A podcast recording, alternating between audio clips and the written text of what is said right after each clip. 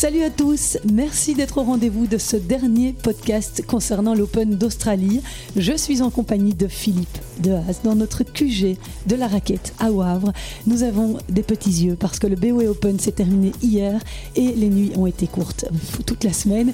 Mais nous sommes là parce que nous ne pouvions pas ne pas débriefer l'épilogue de cet Open d'Australie qui a vu triompher Arina Sabalenka et Yannick Sinner. La semaine passée, nous vous avions annoncé que nous arrêtions nos podcasts quotidiens depuis Melbourne parce qu'avec le BWay Open, c'était compliqué à combiner. Mais on espère que vous avez apprécié tout ce qu'on a pu vous proposer euh, tout au long de cette semaine des qualifs et cette première semaine à Melbourne. Encore merci euh, Philippe pour euh, tous les magnifiques invités que tu m'as apportés. C'était vraiment super. Et puis merci à vos commentaires aussi. Vous avez été nombreux à faire des commentaires sur les réseaux sociaux. Voilà, Phil, tout va bien? Tout va bien. Je tout te propose de commencer alors. Allez, c'est parti. Silence, s'il vous plaît. Les joueurs sont prêts.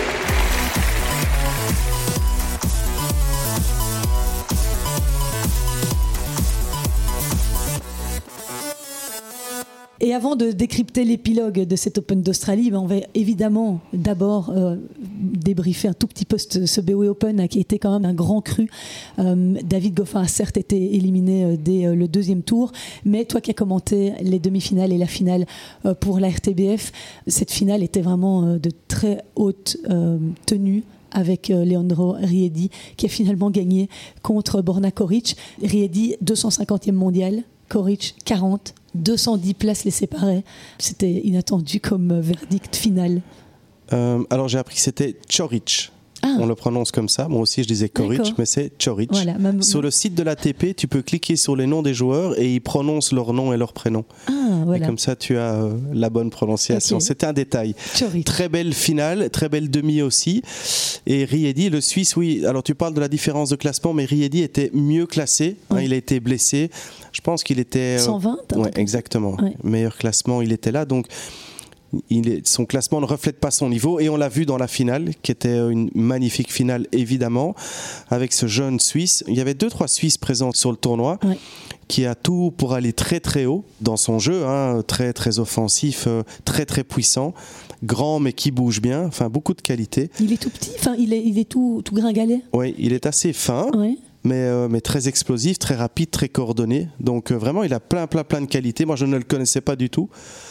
Et euh, c'était une, une super finale. Et je disais que, euh, parce que l'année prochaine, le tournoi reviendra, alors on a tous envie de voir nos joueurs, et David Goffin, évidemment, en, en numéro un, parce que c'est notre locomotive depuis 10 ans. Maintenant, un peu plus avec Zizou Berks aussi. Mais il faut aller voir les matchs, parce que le niveau est dingue. Ouais, Le spectacle est incroyable et c'est ici à, à la maison, Mm. euh, en tous les cas pour les Brabançons.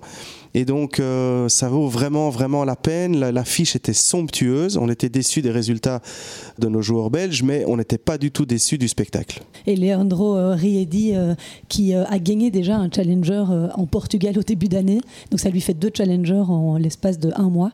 Donc voilà, j'espère qu'il va faire une belle saison. Il était très sympathique, ce Leandro Riedi.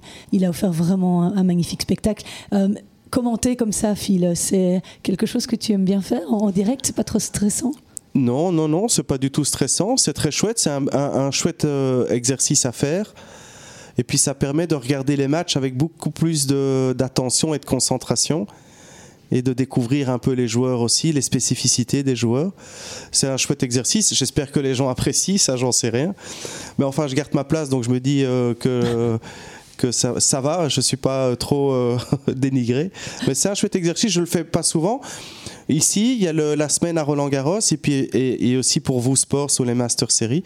Mais oui, je trouve que c'est un chouette exercice. Allez, on va passer à l'Open d'Australie et avant de parler euh, des hommes et des femmes euh, du tableau euh, de simple, évidemment, on va d'abord tirer un grand coup de chapeau à Elise Mertens hein, qui a arraché son quatrième titre en Grand Chelem. Et si on regarde un peu ce palmarès en double d'Elise Mertens, elle s'est imposée déjà avec Arina Sabalenka en 2021. En Australie, elle avait aussi gagné en 2019 à l'US Open, toujours avec Sabalenka, jusque quand la Bélarusse est décidée de ne plus jouer en double. Et puis, elle a remporté Wimbledon avec Sue Essier, celle avec qui elle a remporté euh, cette Australian Open. Sue Essier, dont elle s'est séparée pendant quelques temps pour jouer avec l'Australienne Storm Hunter. Et puis maintenant, elle a retrouvé sa partenaire, Sue Essier, qui a aussi gagné le double mixte. Mais gros coup de chapeau pour Elise, formidable joueuse de double.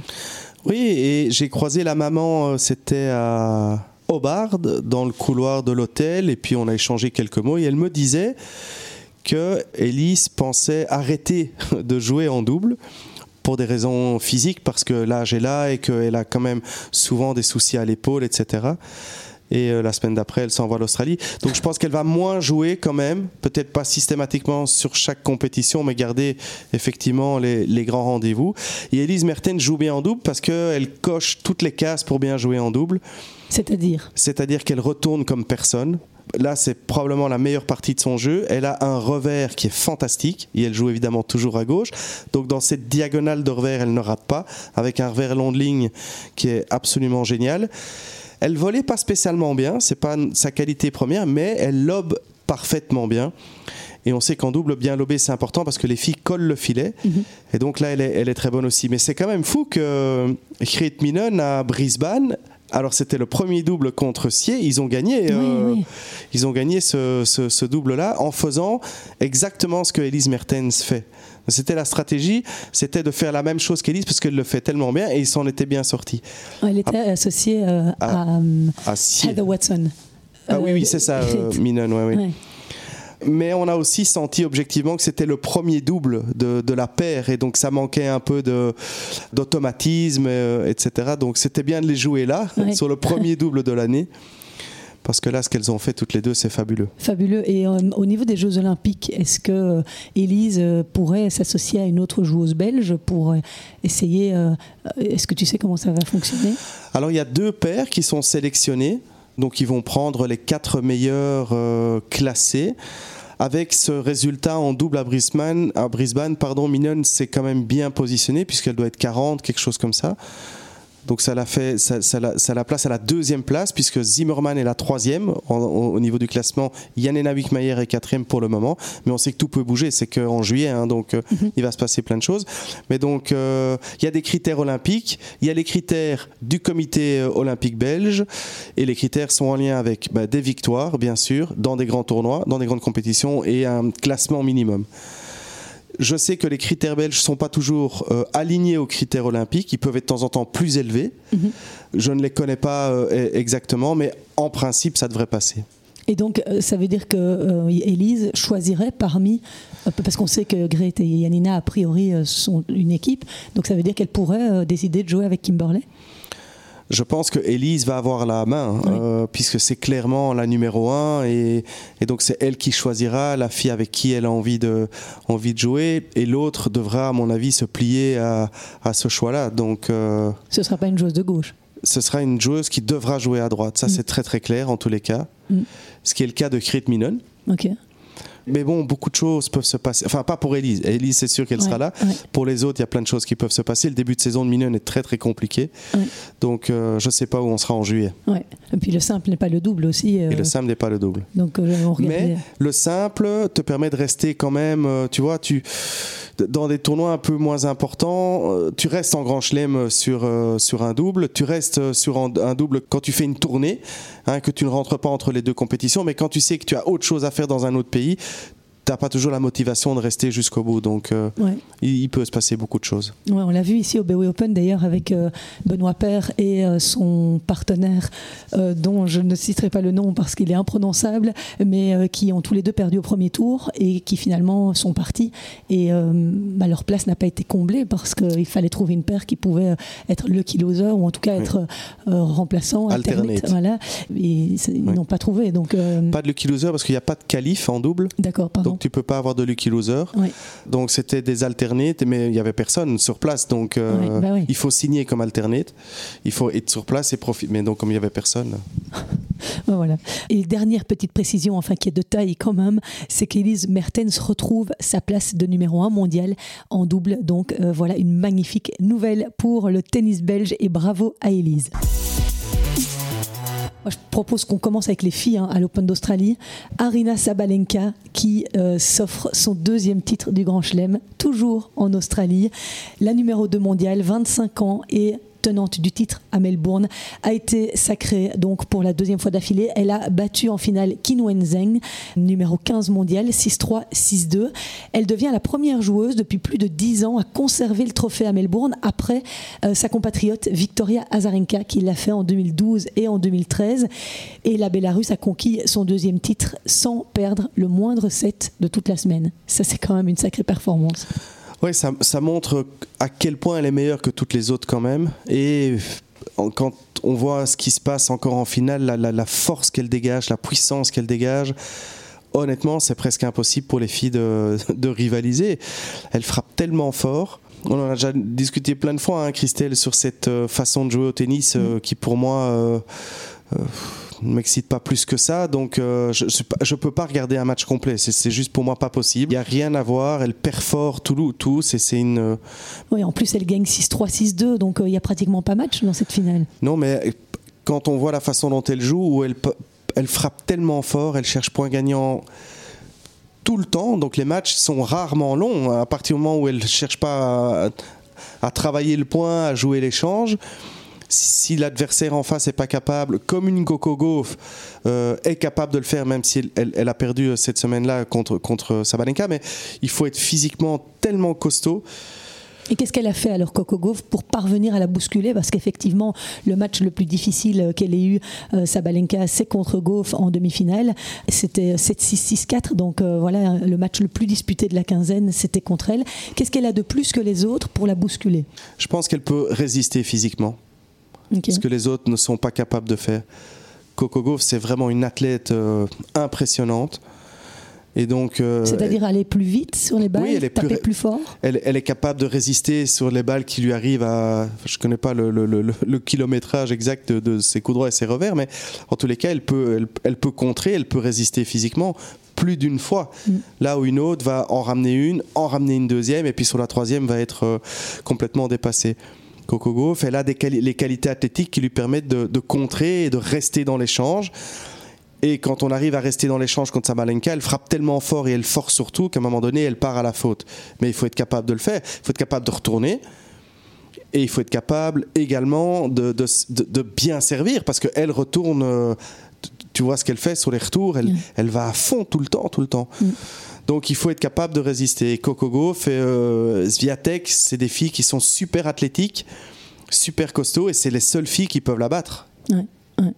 Alors, euh, Sabalenka, euh, elle disait euh, sur Eurosport, c'était assez marrant parce que tu n'aimes peut-être pas son jeu, mais en tout cas, la fille, elle est assez marrante. Elle était invitée sur le plateau d'Eurosport, elle avait bu une ou deux coupes de champagne, je crois, donc l'interview était assez amusante. Et elle expliquait qu'elle avait un petit peu évolué dans son jeu ces derniers mois, qu'elle qu parvenait à un peu plus slicer, un peu plus voler, en tout cas à l'entraînement. Elle n'était pas encore tout à fait capable de le faire en match, mais son objectif est réellement euh, de donner un petit peu de diversité à son jeu. Est-ce que pour toi, elle en est capable un jour? Ah, on est toujours capable d'évoluer, ça c'est sûr. Et on peut toujours amener euh, des adaptations euh, dans son jeu parce que rien n'est arrêté, euh, rien n'est écrit dans la pierre. Et donc, importe peu le niveau, l'âge, etc., on peut toujours progresser. Je suis sceptique parce que moi j'ai pas vu grand chose de plus que ce qu'elle fait très très bien hein. euh, c'est juste moi j'attaque pas la personne hein. c'est juste le c'est la stratégie qu'elle propose qui est d'une efficacité absolue donc je elle a raison. Euh, je, je, dis juste que c'est pas très agréable à regarder. Et c'est ce que j'entends autour de moi aussi, des gens qui sont des fans de tennis, qui sont pas des professionnels et qui regardent, ils ne vont pas au bout parce que l'image, euh, finalement, elle ne propose rien d'autre que y aller à fond. Mais si y aller à fond fonctionne, pourquoi est-ce qu'elle changerait? Donc c'est bien de le dire, mmh. probablement qu'elle s'amuse à l'entraînement à faire une amortie toutes les 35 minutes, mais je ne la vois pas arriver euh, dans le, dans le, sur le terrain et commencer à faire autre chose que ce qu'elle fait, d'autant plus que c'est super efficace. Ouais. Oui, et que ceux qui sont en face et qui arrivent à développer ce type de jeu-là, je pense à Ashley Barty avant, arrivent à, à l'embêter. Ce qui est un peu euh, paradoxal parce que comment elle parvient à être embêtée par un jeu plus varié?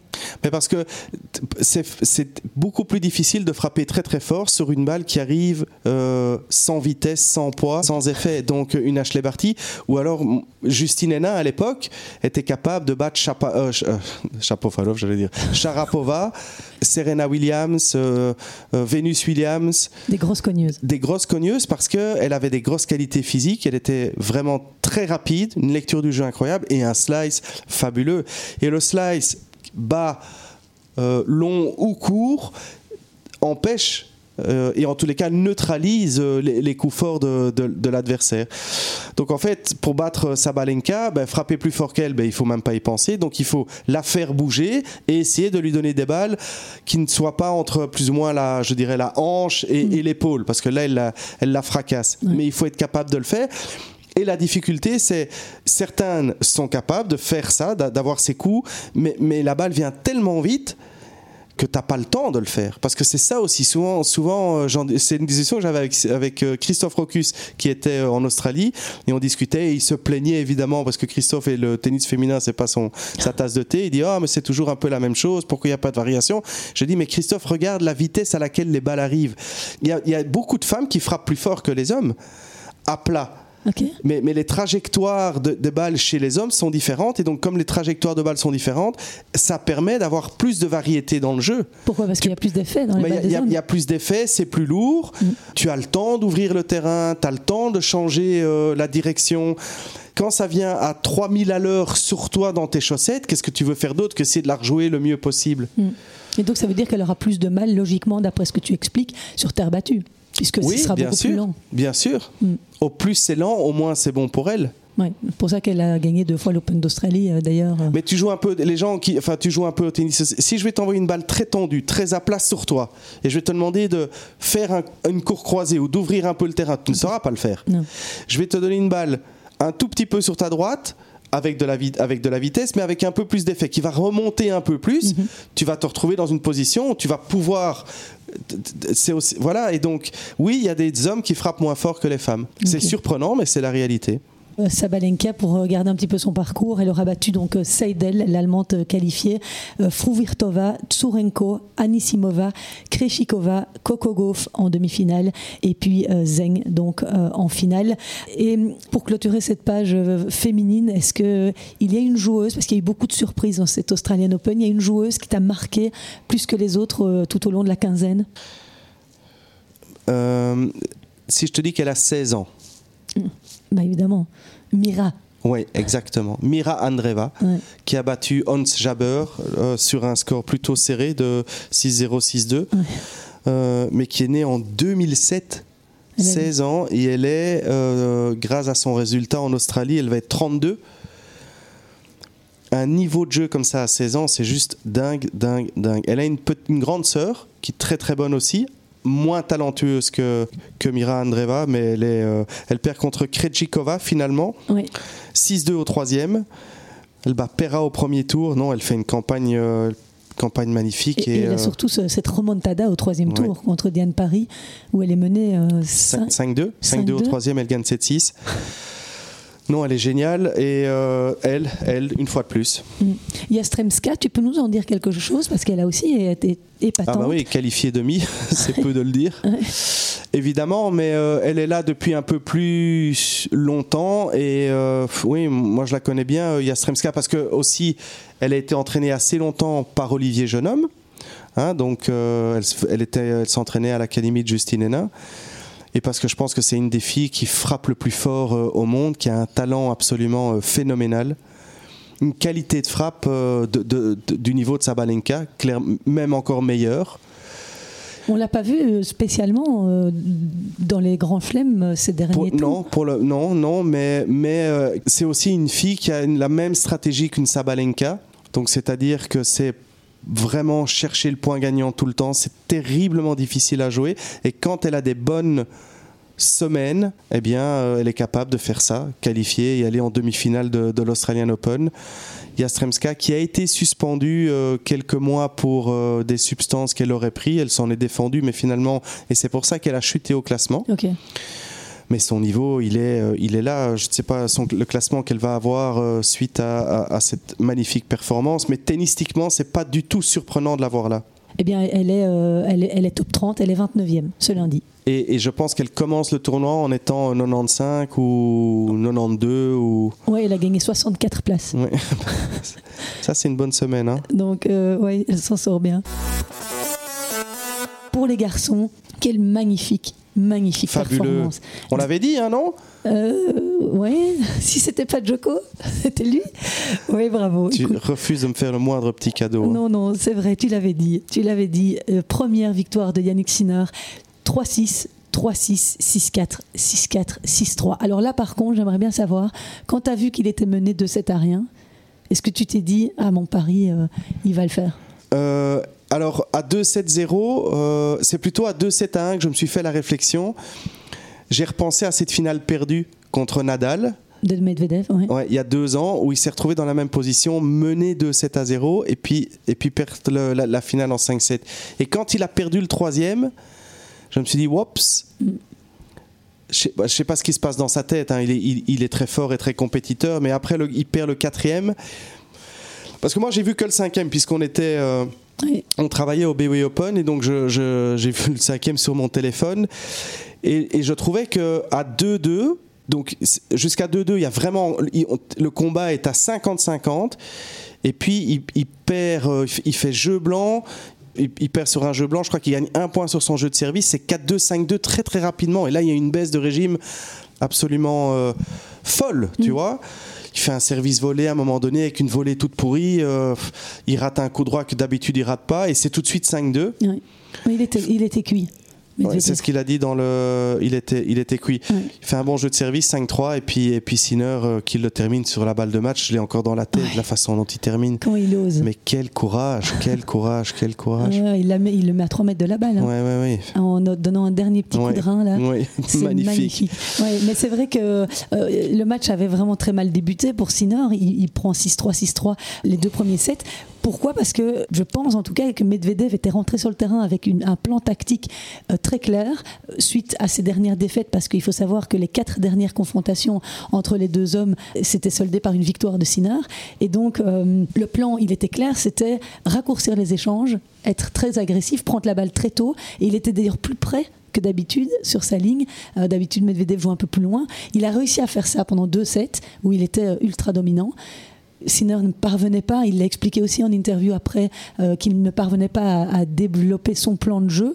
Et, euh, et en fait, il n'a pas réussi, euh, Medvedev, à tenir à cette cadence-là. Pourquoi Euh, bah, Je pense simplement, Phil, tu as vu un peu son parcours, il avait joué 20 heures. euh, et C'est- 14 minutes, je pense, avant de monter sur le terrain en finale. Il était, il était Il était cuit. physiquement, il paye en fait de, de ses efforts des premiers tours. Il a fait quoi? Il a fait Rusuviori, il finit à 3 heures du matin. Contre Zverev, je pense qu'il est au lit à 5-6 heures du matin. À chaque fois des matchs en 5-7 contre Borges, le portugais, euh, pareil, énorme combat. Au final, euh, ça se paye cash le jour du. Oui, là où Sinner a tout gagné en, deux, en 3-7. Ouais. Ouais, non, non, ça joue, ça joue. Mais euh, ce que je me fais comme réflexion aussi, c'est que un des responsables de l'ATP, je lisais un article, disait qu'il fallait absolument repenser le tennis euh, aujourd'hui pour aller chercher euh, euh, plus de, de jeunes, parce que les jeunes se désintéressent un peu de, du tennis parce que les formats sont très longs, un peu ennuyeux.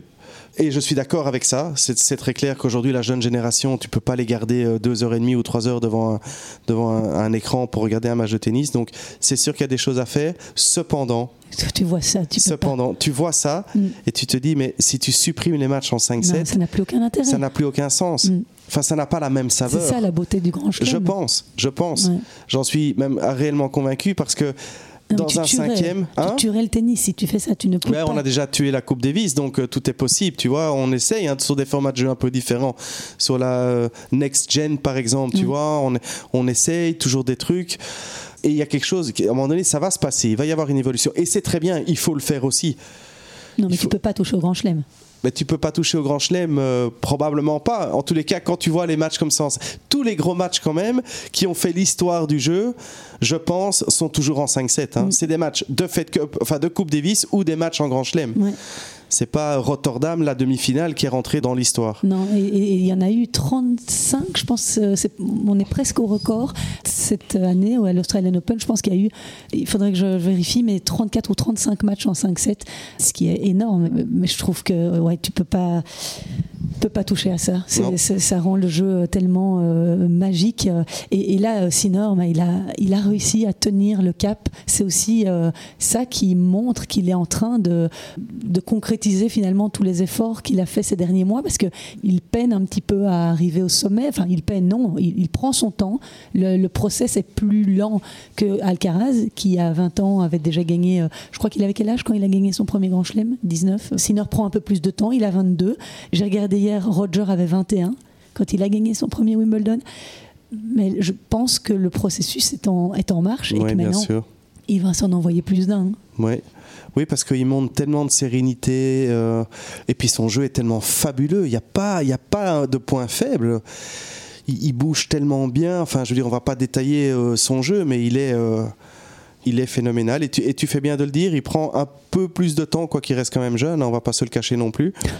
J'avais la discussion avec Germain, euh, Germain Gigounon aussi, euh, juste avant la demi contre Joko, où Germain me disait Ah, pas sûr encore qu'il soit capable. euh, Et enfin bon bref, on avait une discussion sur ça.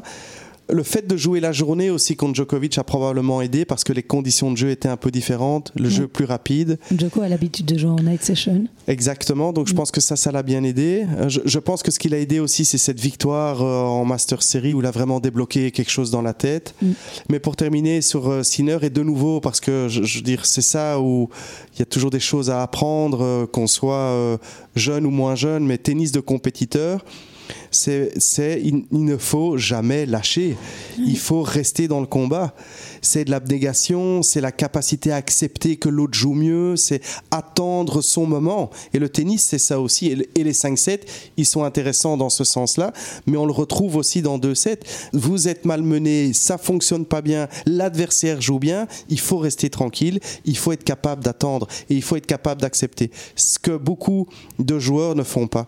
On parlait hors micro de cette frustration qu'on a de voir nos joueurs belges pas toujours assez compétiteurs, pas assez, euh, pas avec cette, cette, cette niaque nécessaire qu'on retrouve chez les, chez les champions. Et je suis d'accord avec ça. Je trouve qu'on pourrait faire beaucoup plus de progrès dans notre état d'esprit à tous entraîneurs y, y compris, de croire dans, dans les compétences et, les, et, les- et la possibilité de nos athlètes de faire des grandes choses. Et certains, comme Sinner, euh, ils, ont, ils ont cette force et c'est comme ça qu'on gagne les grands chelems. Oui, et parce qu'il a dû vraiment. euh, Il y a eu un moment clé à 3-3 dans le troisième où il a une balle de break contre. il met un nez à Medvedev pour sauver la balle de break. Mais euh, pour le même prix, il est mené qu'à trois services Medvedev à suivre. Donc il a vraiment été courageux jusqu'au bout. Et quand tu dis l'attitude du coach et tout, moi j'ai trouvé fabuleuse l'attitude de Gilles Servara qui, dans le quatrième, Medvedev était vraiment à la peine. On voyait que le match était en train de lui échapper et il lui disait Allez, courage, Daniel, courage, t'es courageux, t'es courageux, ce que tu fais, c'est courageux. Et il essayait de le porter. Et c'est vrai que le, euh, bah, malheureusement, Daniel, euh, physiquement, on voit qu'il était en train de, Oui, de fléchir. de fléchir et, euh, et il n'a pas, il n'a pas réussi. Ça doit être dur. C'est le seul qui a perdu deux grands chelems alors qu'il menait euh, de 7 à rien. C'est quand même. Oui, et tu relevais une stat intéressante aussi, c'était sa sixième finale de Grand Chelem quand même, c'est énorme. Ouais, Il en a gagné une. à l'US. Oui, Et quand il avait perdu contre Nadal en Australie il y a deux ans, il, il a expliqué qu'il a fait une des pires saisons après. Donc j'espère que ça va pas euh, lui euh, voilà, porter préjudice pour la suite de la saison et qu'il va pouvoir se relever d'une telle défaite parce que oui parce qu'arriver à ce niveau-là, à ce stade-là, c'est sûr que le finalement l'objectif ultime c'est de gagner des grands chelems. Et, lui il est tellement proche à chaque fois c'est aussi très bien de gagner les autres tournois mais quand même gagner les grands chelems c'est euh, c'est fabuleux et il sait que lui il peut le faire et là il passe à côté pour le moment mais bon au moins il est là donc ça veut dire qu'il faut à un moment donné ça va finir par passer aussi hein. Mm. tombera pas toujours dans le mauvais sens Et là, euh, par rapport à la prochaine échéance qui est Roland Garros, on sait qu'il déteste hein, la terre battue, Daniel Medvedev. il doit, toi, t'es coach, par exemple, de Daniel Medvedev. Est-ce que tu t'obstines à te dire, allez, on va travailler la terre à mort pour essayer de faire un bon résultat, ou est-ce qu'on se concentre sur le gazon et sur l'US pour essayer de tout donner pour aller chercher ces deux-là? Mais là, il était beaucoup, il était meilleur sur euh, sa Oui. dernière campagne sur terre. Et, il- Ouais. il- et il le et à demi-mot, euh, il le disait aussi. Pour moi, ce serait euh, insensé avec ses compétences de d'aller mettre Roland entre parenthèses parce que tu peux potentiellement être bon sur les. Je pense qu'il faut y aller, il faut tout prendre, essayer de tout prendre. Enfin, moi, je le ferais comme ça. Après, je suis pas dans la tête de- de- de- du joueur et, et de l'entraîneur, mais je ne ferai pas une sélection sur un grand chelem. Moi, je trouve qu'il a tout à fait les compétences euh, pour être très très bon sur terre. Il rate pas une balle, euh, il bouge très très bien. Alors c'est vrai qu'il n'a pas des trajectoires de balles qui sont toujours bien appropriées sur la terre, mais il retourne, il sert. Enfin, il est, c'est un des meilleurs joueurs du monde. Pourquoi est-ce qu'il ne pourrait pas le faire sur terre? D'autant qu'à Roland Garros, il n'avait pas été bon l'année passée. Il perd au premier tour, mais, mais au tournoi de Rome, tu disais qu'il faisait des bons résultats. euh, Il a gagné le tournoi de Rome préparatoire à Roland Garros. Il l'a gagné, C'est un Masters 1000. un hein, Masters 1000. Donc, euh, c'est ça, j'avais en tête un bon résultat sur terre. Ouais. Quand tu gagnes Rome, pourquoi tu gagnerais pas Roland Mm. C'est les mêmes, c'est exactement les mêmes joueurs, Ouais. sauf que c'est sur 5-7. Mais euh, Et un dernier petit mot par rapport à l'ascension d'Yannick Sinner. Il y a une réflexion qui était assez intéressante euh, lors de la conférence de presse de son coach Darren Cahill, qui disait, euh, il y a une journaliste qui posait la question, est-ce que le fait que Carlos Alcaraz ait gagné son premier grand chelem a boosté Yannick Sinner et a vraiment donné envie à Yannick Sinner de remporter le sien? Et il disait, évidemment, évidemment que ça a joué. Et donc, on se souvient à quel point la rivalité Nadal-Federer a poussé l'un et l'autre, et même Djoko, à être tous plus forts les uns que les autres. Bah ici, euh, est-ce qu'on ne verrait pas naître une nouvelle belle rivalité Sinner-Alcaraz Ce serait magique. Oui, dans toutes les générations, il y a eu ça. hein, euh, je pense à évidemment McEnroe, Bork, euh, Agassi, Sampras, euh, Djokovic, Federer, Nadal. Si je remonte un tout petit peu en arrière, tu vas m'aider, ce sera plus ta génération là dans les années 70. Avant Ah. Bork et. euh, et, Bref, euh, tout ça pour dire que. alors, Villas, Villas, il pas euh, et, et Gerulaitis. non, mais euh, oui, sûrement. Cependant, je pense pas qu'il soit suffisamment plus fort que tous les autres pour truster toutes les victoires en Grand Chelem. Maintenant, la rivalité. Et quand Djokovic va sortir, la rivalité entre les 5, 6, 7 euh, meilleurs est proche. Oui. Ils ont presque le même niveau. Tu veux dire qu'il ne domine pas autant que le faisaient Roger et Oui, oui, c'est ça. Donc je ne pense pas que Sinner et, et Alcaraz vont euh, systématiquement euh, faire les finales. euh, je ne crois pas que ce sera comme ça. Mais ils seront toujours là, Mm. certainement. Mais comme euh, Medvedev peut être là. Comme les jeunes qui arrivent aussi, un, un Rune, il, il peut très bien faire le travail aussi à un moment donné. Mhm. Oui, il y a Euh, Zverev, un hein, Zverev, qui euh, est bien revenu dans cet Open Australie. Tu as vu euh, Qui ça, tu dis Zverev Oui, bien sûr, Zverev. Zverev qui a failli euh, gagner contre Medvedev hein, en demi. C'était un match aussi euh, extrêmement disputé. euh. Est-ce que Zverev est de retour enfin après euh, Il a l'air quand même. hein. Ouais. Ouais, donc, euh, ok, mais ce sera intéressant euh, de voir euh, la suite. hein. On est impatient de voir évidemment ce qui peut se passer et surtout euh, sur terre battue. Alors, euh, est-ce que Sinor est aussi fort sur dur que sur terre, selon toi? Il est italien, il a fait ses classes en Italie, sur terre battue. J'ai pas l'ombre d'un doute. On va quand même euh, dire un petit mot euh, du double messieurs hein, parce que on a fait euh, une interview J'y ai pendant pendant l'Open d'Australie. On a fait une interview avec la préparatrice physique de ce- cet incroyable joueur indien, Rohan Bopana, qui a gagné son premier titre du Grand Chelem à 43 ans. Il C'est est, dingue. Il, il est numéro un mondial et pour se tenir en forme à cet âge-là sur le circuit, eh bien, il travaille avec une préparatrice physique belge que l'on a eu- Physio, physio. Elle est pas prépa- elle est kiné. ah, elle est kiné, pardon. Et donc, euh, voilà, elle est venue à notre micro, Rebecca. C'était Ouais. super chouette. Et Ouais, puis, euh, drôle. ça a dû être une magnifique. euh, on l'a vu à la remise des trophées, Ouais. et il l'a salué. Ben voilà, encore Quel merci à, souvenir pour elle. à Gérald. Ouais, et encore merci à Gérald de nous avoir présenté Rebecca. Et bravo à Rohan Bopana qui était associé à l'Australien Matthew Ebden. Et pour être tout à fait complet sur les résultats de cet Open d'Australie, en tout cas côté belge, euh, j'aurais dû vous en parler tout à l'heure en même temps que le titre d'Elise Mertens. Eh bien, on notera également cette jolie demi-finale de Joachim Gérard qui s'est incliné 6-4, 6-1 en demi contre le Britannique Alfie Hewitt, numéro 1 mondial et tenant du titre. Et le Britannique a d'ailleurs été battu en finale euh, face au Japonais Oda. Et pour clôturer ce podcast, eh bien, on va juste dire un tout petit mot par rapport à la Coupe Davis euh, qui se profile dans quatre jours là. Euh, les Croates attendent de pied ferme les Belges. Euh, David Goffin a annoncé qu'il ne participerait pas. donc Steve Darcy a sélectionné Zizou Bergs, premier joueur, Gauthier Auclin, Joris Delors et puis la paire Sander Gille, Joran Vliegen. Je serai sur place à partir de vendredi jusqu'à euh, lundi, donc je serai là pour vous. Félicitations. Oui, ce sera chouette pour suivre tout ça. Euh, donc restez bien branchés sur les réseaux sociaux. Je vous enverrai plein de plein d'infos. Mais euh, Borna Gojo vient d'annoncer qu'il ne pouvait pas jouer. Donc ça fait Borna Choric, Borna Gojo, Marine Cilic, elle seule, qui va pouvoir peut-être jouer, mais il n'a pas joué un match, je pense, en 2023, où il en a joué deux. Oui, deux, oui, c'est ça. Il euh, revient, oui, donc il n'est pas, je pense, le plus dangereux des Croates. Non, c'est une bonne nouvelle pour nous. Hein. C'est une bonne nouvelle parce que euh, bah, il est capable sur deux sets de le, de, faire le travail. Mhm.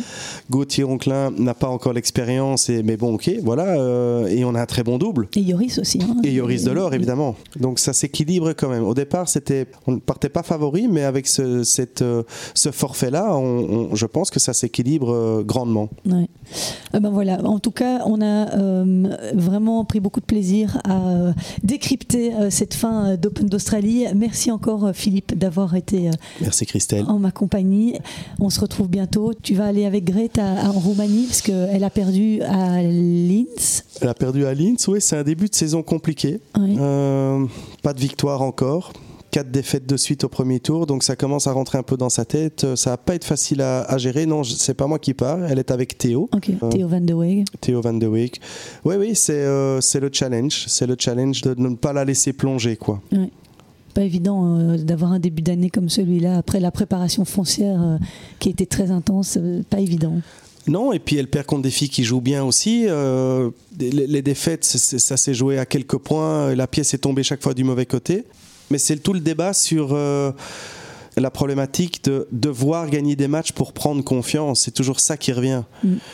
Et moi, je défends le fait que la confiance, ça se construit ben, en faisant une très bonne période foncière, par exemple. Euh, en, ayant, en adoptant une attitude de, tous les jours et surtout en prenant les bons choix sur le terrain à certains moments en étant courageux, en étant audacieux, en, osant le faire le truc. Et c'est là que la confiance se construit parce qu'avec cette attitude et cet état d'esprit, on peut faire tourner le match. Et si on peut faire tourner le match, on obtient des résultats. Non, mais comment, comment, tu, comment tu parviens à faire ça quand tu n'es pas en confiance? Moi, je ne parviens pas à faire le jeu quand je ne suis pas en confiance. Mais c'est toute la force. Donc ça veut dire que tu veux attendre de gagner un match avant de pouvoir faire ça mais tu ne gagneras pas le match si tu fais pas ça. Donc comment tu fais alors? Donc il vaut mieux perdre euh, un et un en, essayant, en étant audacieux et en... Non, je dis, je dis qu'il faut continuer à euh, se concentrer sur les choses qu'on peut maîtriser, qu'il faut continuer à jouer le jeu qu'on a envie de jouer, de prendre ses responsabilités quand il y a des moments importants pendant le match, de faire le travail. Et là, peut-être que le résultat viendra. Mais si tu, si tu montes sur le terrain en disant Ah, je suis pas en confiance, j'espère que je vais gagner le match et alors je serai en confiance, ça, ça ne peut pas fonctionner parce que tu ne vas pas monter sur le terrain en essayant de mettre les choses en place qui vont te permettre de gagner le match, tu vas monter sur le terrain en espérant de ne pas le perdre. Et donc tu es dans un processus de défense déjà qui, qui n'est pas bon, tu ne développes pas tes compétences, tu ne joues pas avec tes qualités et tu espères que l'autre va faire un mauvais match et que peut-être tu vas gagner le match.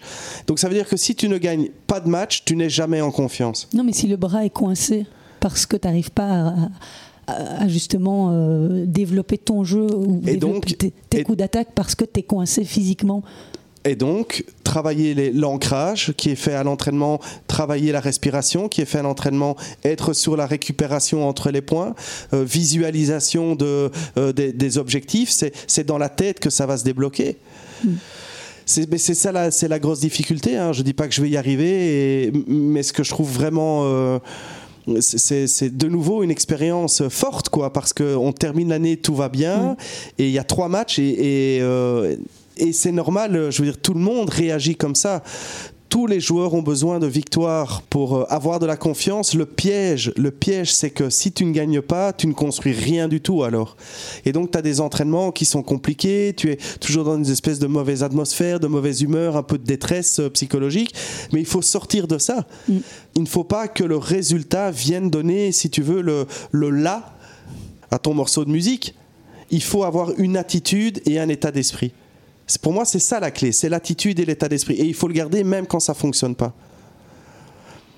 Mon challenge maintenant, mon travail avec Théo, c'est d'essayer de convaincre euh, Cré de, ce, de cette philosophie et, voilà, et c'est un moment un peu plus compliqué. Écoute, on pourrait philosopher là-dessus bien longtemps. Hein. Les interclubs sont pas loin, donc vous philosophez vous aussi. Si vous avez un avis à nous donner, n'hésitez pas, on est toujours preneurs.